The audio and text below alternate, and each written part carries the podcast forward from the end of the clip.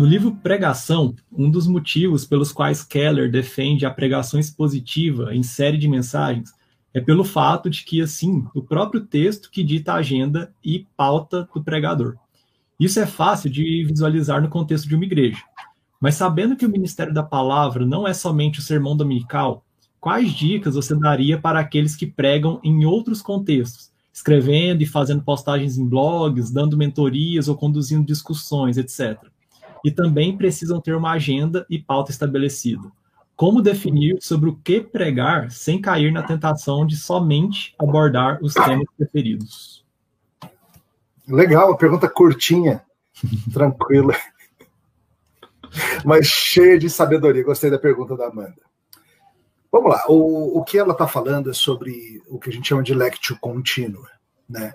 que é a ideia de você fazer pregação expositiva sequencial.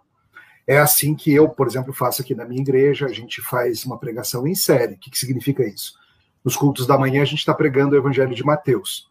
Então, no domingo a gente prega uma passagem, no domingo seguinte a passagem que vem após essa, e após essa, e após essa, e a gente está indo assim desde Mateus 1, 1, e vamos assim até Mateus 28. Já estamos aí há um ano e meio expondo Mateus, milagre por milagre, bem-aventurança por bem-aventurança, é, confronto com fariseu por confronto e assim por diante. Isso é o que a gente chama de pregação expositiva em série, e é isso que o Keller sugere que, que a gente se faça. Eu sou super a favor disso, é minha linha de pregação. E acho que pouca gente sabe, porque me parece que em muitos lugares do Brasil isso não é muito comum, então alguns até acham que isso é meio novidade. Mas, na verdade, essa é a tradição reformada.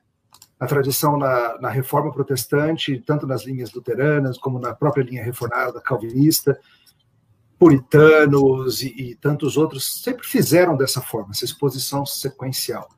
Inclusive, eu estava lendo outro dia um livro do, do pastor Terry Johnson. E o marco da, do início da reforma alemã, é claro, é Lutero pregando, pregando as teses na, na porta do castelo.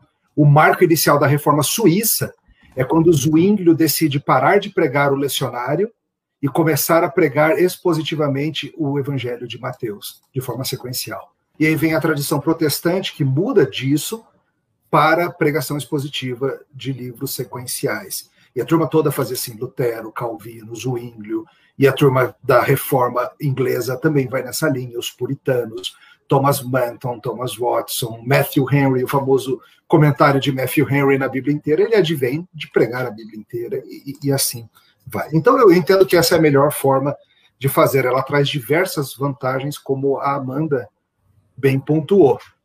Uma delas é essa, é que o, o pregador ele é guiado pelo texto e não por suas preferências. A verdade, pessoal, não sei se todo mundo sabe disso, mas todo pastor tem seus temas preferidos e temas que a gente fala com facilidade. Todo mundo tem alguns temas em que, assim, se você me pressionar, pastor, preciso que você pregue agora. Ah, eu corro para uns dois, três, quatro temas que saem fácil. Então, a pregação expositiva, sequencial, me desafia a não correr só para os meus lugares mais fáceis, aqueles que eu sempre estou aí na ponta da língua, mas a lidar com todo o conselho de Deus. A lidar com temas que não me são familiares, com doutrinas que eu não entendo muito bem, que eu tenho que estudar para pregar, a lidar com, com questões difíceis e polêmicas que eu preferia não tocar, mas como eu estou pregando expositivamente em série. Então, sim, é, essa para mim é a melhor forma de fazer. E como você perguntou, Amanda, não, não é apenas a questão de no púlpito, no domingo, mas eu creio que a gente precisa pensar em formas de, de fazer sequências ou séries de estudo com grupos diferentes. Então, por exemplo, trabalho com mocidade.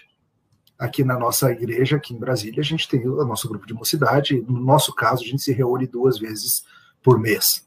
E, junto com a diretoria, nós definimos um, um tema do ano. E a ideia é: a gente não está expondo um livro mas a gente está fazendo uma sequência de estudos lógicos que tem começo, meio e fim, e que a gente quer ir do início do ano até o final do ano fazer um traçado. Grupos de homens, grupos de mulheres, os grupos familiares que a gente tem na igreja, a gente normalmente escolhe um livro e a gente vai do começo ao fim.